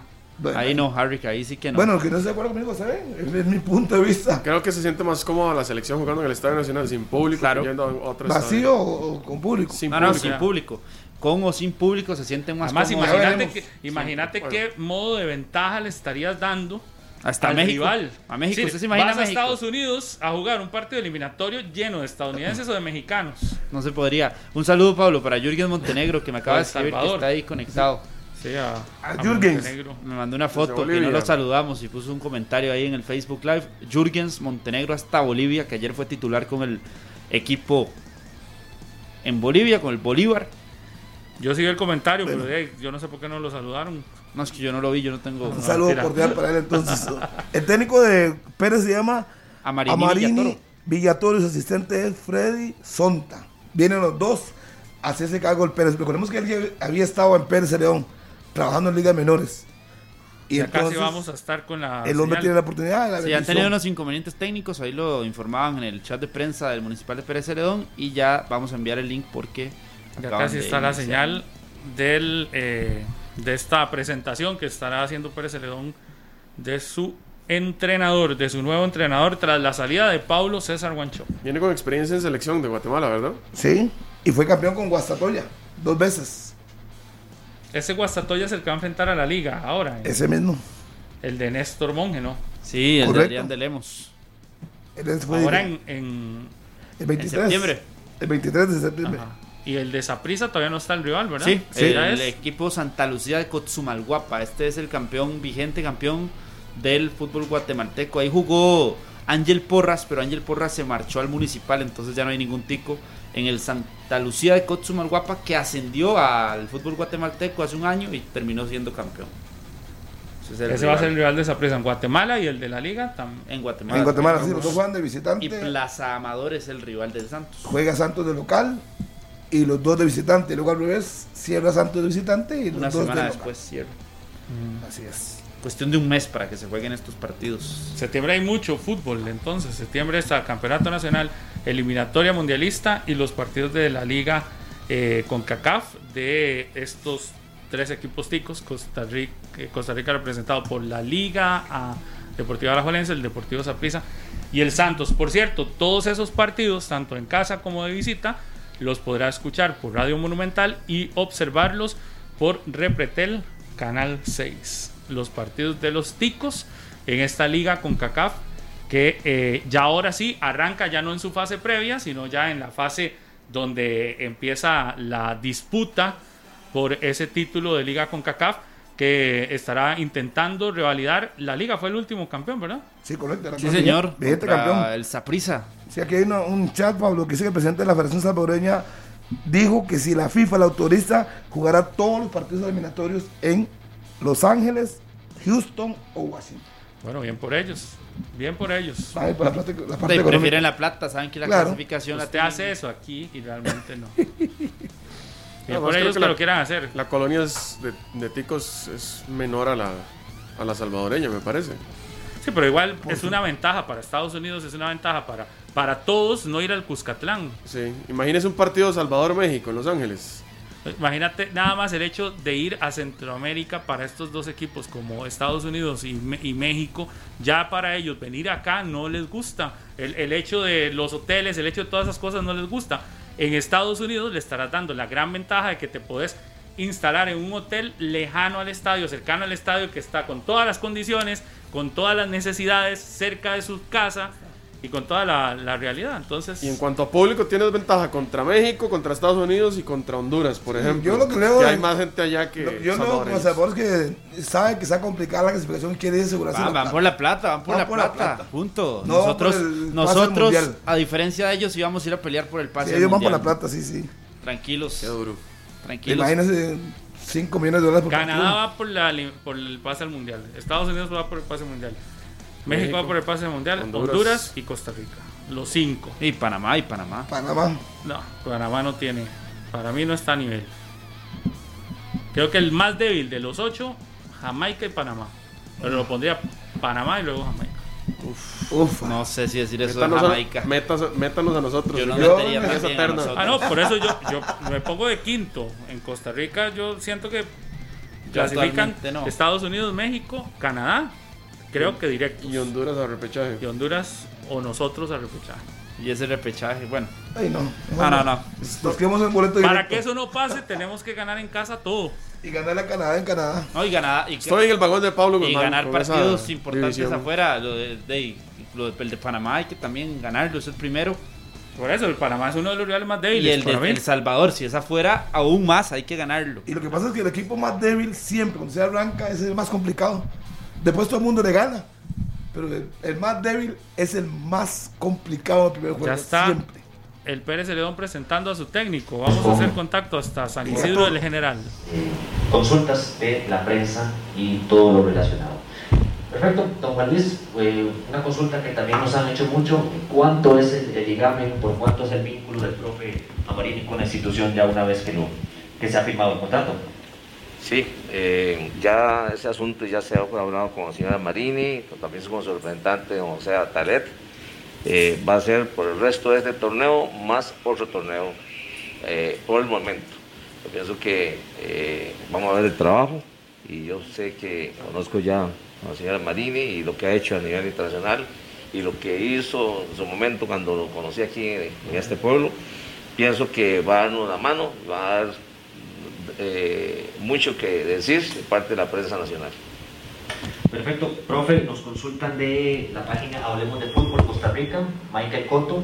Bueno, las expectativas un poco que ya comentabas con el equipo y si se va a encontrar ya habilitado para dirigir en el próximo encuentro del equipo.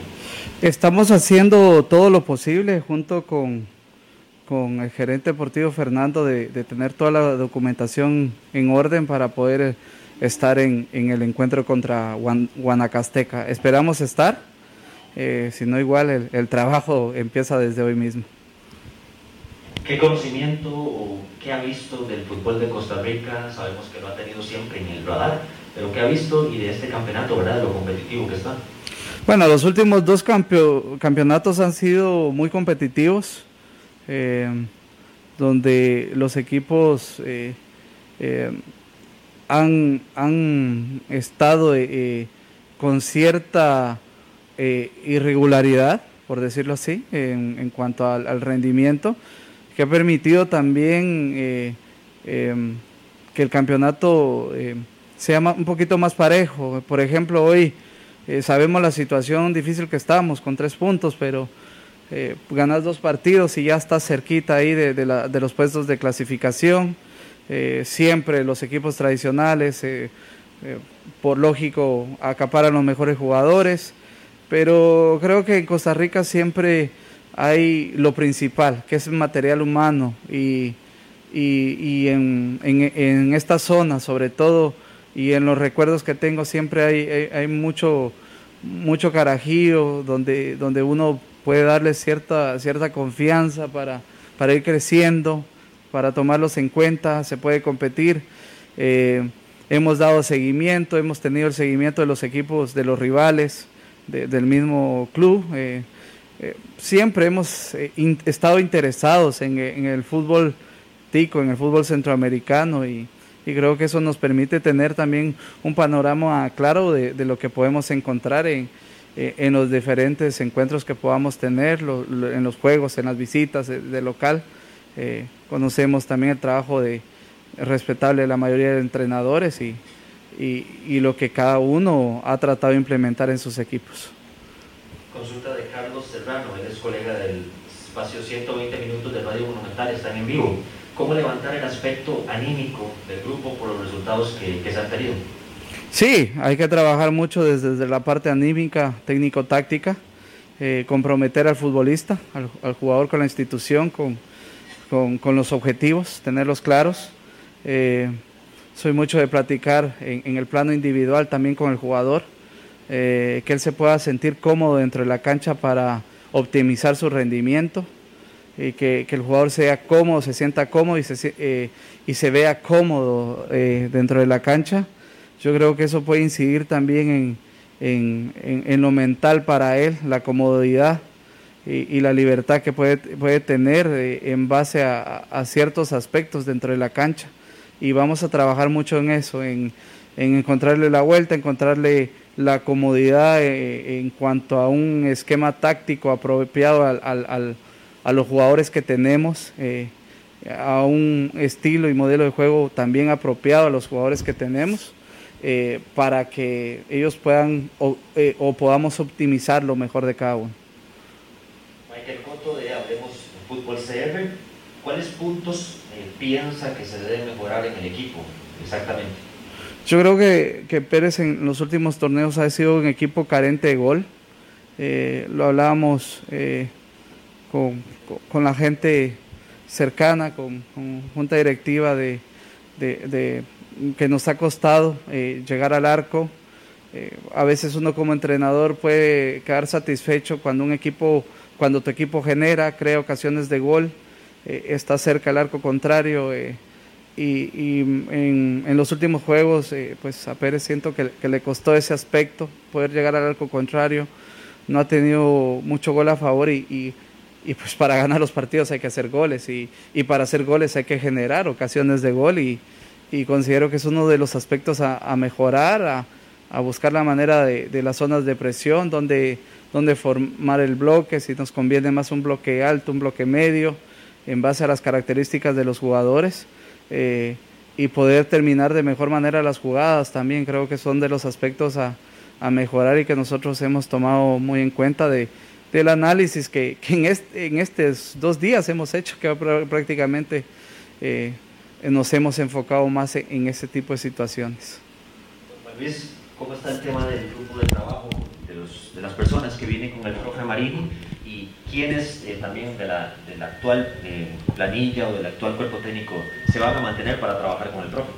Sí, bueno, ya a nivel administrativo aquí del club, eh, todo el cuerpo técnico que ha estado, eh, a sección de don Pablo y, a su asistente, todos van a estar a la disposición del cuerpo técnico del señor Marini. También el señor Marini, eh, en principio, desde que inicio que se, habló sobre la negociación, nos habló de su asistente personal técnico, y aquí está presente también, bienvenido también. es, es el que ha estado siempre tanto en el equipo que estuvo ya en primera edición como en la selección nacional de Guatemala. Así que eh, es, es, el, hombre eh, de confianza de él y aquí está también a disposición del cuerpo técnico y, a trabajar, eso sería. Bueno, eh, para que también los que estén viéndonos en vivo, el asistente técnico del señor Amarini es Fred él también se incorpora de inmediato a los trabajos y llegó prácticamente hoy también con el profesor a la incorporación de la planilla. Perfecto, tenemos otra consulta para el profe eh, de Johan Briseño de Pasión Deportiva CR, que se ha encontrado en el equipo tras su llegada y bueno, qué valora de la plantilla que tiene y si piensa incorporar nuevos jugadores. No, creo que primero eh, vamos a, recibir al grupo como, como está, como cual no, no le puedo decir que me he encontrado porque no he tenido ese contacto aún. Mi, mi primer contacto con el grupo será hasta hoy en la tarde que, tendremos la sesión de entrenamiento a las 4. Y considero después de la evaluación de, estar en eh, tener cuatro o cinco entrenos, yo, ya podré tener un poquito más eh, noción del grupo y, poderle responder de, de mejor manera esa, esa pregunta conforme yo, yo vea al grupo que, que qué, qué es lo que, que, pueda tener el grupo, qué me pueda insinuar, eh, cómo, cómo, pueda de alguna forma medirlo en, en, varios aspectos, ya, ya podré responder esa pregunta de mejor manera. La presentación del nuevo técnico del Municipal Pérez Celedón que se ha dado esta mañana acá en el Valle del General, donde teníamos esta eh, señal en directo de la gente del Pérez. Entonces, el cuadro del Municipal Pérez Celedón eh, trae a un guatemalteco campeón del fútbol de ese país a eh, dirigir al equipo generaleño para este lo que resta de este torneo, esperando que se pueda levantar la situación del cuadro del Pérez Celedón. 10 de la mañana, 41 minutos. Hacemos otra pausa y ya regresamos. Porque es viernes. Porque es viernes. Hoy es viernes y aparte hay que la suave. Y mañana juega la Cele, que a usted le encanta también. Me encanta. Mañana me pongo la camisa roja. Bueno, si me pongo la camisa roja y voy con gorrito y todo, feliz, apoyando la serie. con gorrito. Como usted que no cree en la serie, yo sí creo, que sea un equipo resultado, pues está bien. Ojalá que algunos de ellos aprovechen la oportunidad y puedan meterse, aunque sea de banca, de banca, de la banca. Y aunque, y aunque uno venga a criticar, yo también espero que la selección gane. Uno es aficionado. Solo que bueno, hay que decir las cosas. Yo espero, yo espero que les vaya bien a la serie. Espero que clasifiquemos. Eso es como para quedar bien con. No, para nada. Quedar bien así. Primero le tiro. Yo aquí no le quiero quedar bien a nadie. No, pero es una realidad, Harry, que es una eliminatoria complicada, que hemos pasado por una crisis. Que se tomó siete sopas de pescado. Usted que se está levantando. Lo que pasa es que eso, todo eso lo eliminatoria ha sido fácil? Dígame cuál. No, pero en el momento que llegamos, usted nos ve igual de cercanos al mundial que en otras. Es que recuerdo que para. ¿Cuál es el top 4 de favoritos para hoy al Mundial? Como lo dijo Pablo ahorita con Canadá, México. México, y Estados Bueno, para Unidos mí. y Honduras. Para mí, México, Estados Unidos, nosotros. Sí, Perdón, en ese orden. sí, México, Estados Unidos, nosotros. Oiga, Honduras, nos pone de terceros. Honduras, Canadá, Jamaica, El Salvador y el último lugar el que no Si dije. usted tiene la esperanza por su Panamá. sentimiento. Jamaica. Ah, sí, Panamá fue el que no dije. La esperanza suya es el Ok. sentimiento. Pero ¿usted? me, pues, me está preguntando. ¿Usted A hoy. son? A hoy. A hoy, Ajá. ¿verdad? Ay, A hoy. entonces ¿A hoy cuál? De, no, pero es que hay que esperar al inicio también. Pero a hoy es Estados Unidos, México, Canadá y de cuartos peleando repechaje Costa Rica Con Honduras. con Honduras. Sí. Quinto, Me copió, me copió, en otras palabras. No, no, porque yo pongo a Estados Unidos de primero. Yo sí me atrevo, yo me cinco. atreví. Yo a también, yo lo pongo de primero. Para mí, México, pero bueno. Bueno, pero muy probablemente, pero lo- porque en ese momento no lo hice en el orden. Pero para mí Estados Unidos está mejor que México. Ok, sí. Pero entonces, y, y después, ¿quiénes son los últimos tres? Ah, no, los últimos tres ahí. este, En el orden. Jamaica, eh, Panamá y El Salvador. Y más El Salvador jugando fuera. Pero eso todavía no se está ratificado. No, no, pero si van a jugar fuera, como le dijo Harry, que El Salvador es, va a ser Sí, la la- papita repito. caliente de todos. No, Repito, yo no creo no- que El Salvador vaya a ser Ah, tan repito. fácil como ustedes dicen. Si FIFA le autoriza. No, si le autorizan, si hay que ir al Cuscatlán, no. claro. Lo dijo el presidente. Si FIFA Sí. le autoriza, juegan todo en Estados Yo Unidos. no, creo, yo no creo, ustedes están poniendo como que El Salvador es un, es un popi ahí que... Ellos. Yo No, dicho no, a ellos que ellos, yo se lo he dicho. No, no, si FIFA autoriza, siempre. si FIFA autoriza ese cambio, jugar en Los Ángeles, sí, se Evidentemente, evidentemente, si estoy dudando de la clasificación de Costa Rica, no estoy poniendo a El Salvador como un popi. Yo le dije, a- es más, se lo dije ahora a Pablo, para mí los tres últimos equipos, para mí en esta eliminatoria serán Jamaica, Panamá y Costa Rica. Ay, sí, que los Así demás- lo veo yo. Todos los rivales, yo 1 siempre al le- 5. Costa Rica, No, del 1 al 5. Ya dijo tres, tres últimos. Del 1 al 5. eh, Estados Unidos, México, Canadá, Honduras, El Salvador, entonces. Salvador, Costa Rica, Panamá y Jamaica. Yo todavía Salvador a eso no, lo, lo veo peleando el cuarto lugar. Yo veo- Panamá, yo veo más peleando. Costa Rica y El Salvador. Me- veo más peleando a Costa Rica junto a El Salvador que Costa Rica junto a Honduras. Yo más peleando a Jamaica, a Honduras que a El Salvador. Bueno, Me bueno. parece que Jamaica Pero- tiene un equipo. Solo Harry pone boleto directo a De Costa una Rica. vez, Sí, porque ese está ilusionado. como siempre, como yo he visto tantas eliminatorias. Pero eso es a hoy. Harry, Eso de es a hoy. Después de estamos los pensando primeros tres partidos, yo me meto también. Si ganamos. Ah, no, si yo ganamos también. dos, yo, yo entro dentro de su No, lista. yo también. O sea, si, No, si no, no. ganamos los primeros. Si ganamos seis puntos de los primeros que nueve, yo me meto con esa. de Pero, pero de momento, con lo que hemos visto, yo la pongo así. Sí, pero la, la idea es que usted diga a lo que usted piensa. Si ganamos los nueve, los nueve que vienen los pongo de primeros. Claro, de primero. No, usted imagínese, usted viene todos los días con la camisa de las series y pasa eso. Y yo le digo, ah, Galitos, ve, Galitos, ticos. Prepárese, ¿ah? Yo, yo lo dije antes de. Chelita, feliz cumpleaños, Chelita, que dice que vino por aquí para saludarla personalmente. Feliz Chelita, un cumpleaños. abrazo, cumpleaños. Nuestra compañera grande. Graciela Rodríguez de Guadalajara, de, De Buenos, Buenos Aires, Aires, de Punta de Arenas. Punta Arenas. Está hoy de manteles largos. ¿Cumpliendo cuántos años, Cherita? no, Mejor no dice. no, la edad no se dice. Saludo para Cherita y su esposo Joaquincito. Una compañera muy querida, muy especial aquí en Monumental. ¿Cuántos años trabajando aquí en Monumental, Cherita? Chelita tiene muchísimos años trabajando aquí en Monumental y Chelita, adicional, eh, adicional de, de- de trabajar aquí en Monumental, este, en el edificio, ¿verdad? De acá. ¿Cuántos años, Chelita? Ya cumplí 30 años de estar acá. Siéntese. Ah, me 30 ganó 30 años ya. Eso 30 tengo de estar en años. este edificio. En el edificio. Ah, bueno. Porque Y, este edificio era de don Calixto Chávez. Recuerdan que él tenía aquí Aero Costa Rica, Ajá. después Pipazo y después trajo a Monumental. y aquí en Monumental, Desde que llegó Monumental de la Avenida Central, desde Ajá. eso estoy aquí. Chelita, y El 95 una, una pregunta. Este, Chelita es la misma Chelita a la que imitan en Pelando el Ojo. Esa, yo soy la original.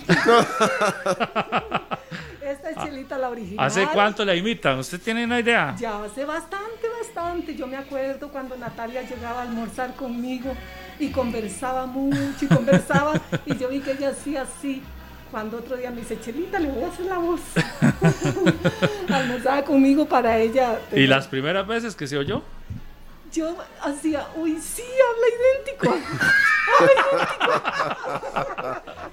sí, así idéntica la voz. Y mis compañeritos, todos los de contabilidad, bajaban a ver, porque hicieron una apuesta unos decían, esa es Chelita, y ellos decían, no, es Natalia la que la está imitando. Porque en ese momento no estaba Canal 2, ni habían cámaras, todo era aquí en la cabina sin nada de cámaras. Todo era monumental. Solo, para la radio. Sí, solo para la radio. Entonces todos bajaban y decían, es Chelita la, del ojo. Usted ha atendido aquí a presidentes. Gracias a Dios, nueve. Invitados. Sí, nueve gobiernos ya.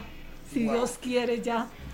El otro año serían 10 gobiernos que les sirvo cafecito aquí, repostería. los debates. Sí, todos los debates, cambio de gobierno, cambio de presidente, todo, todo, ministros, diputados y muchas personalidades de diferentes empresas.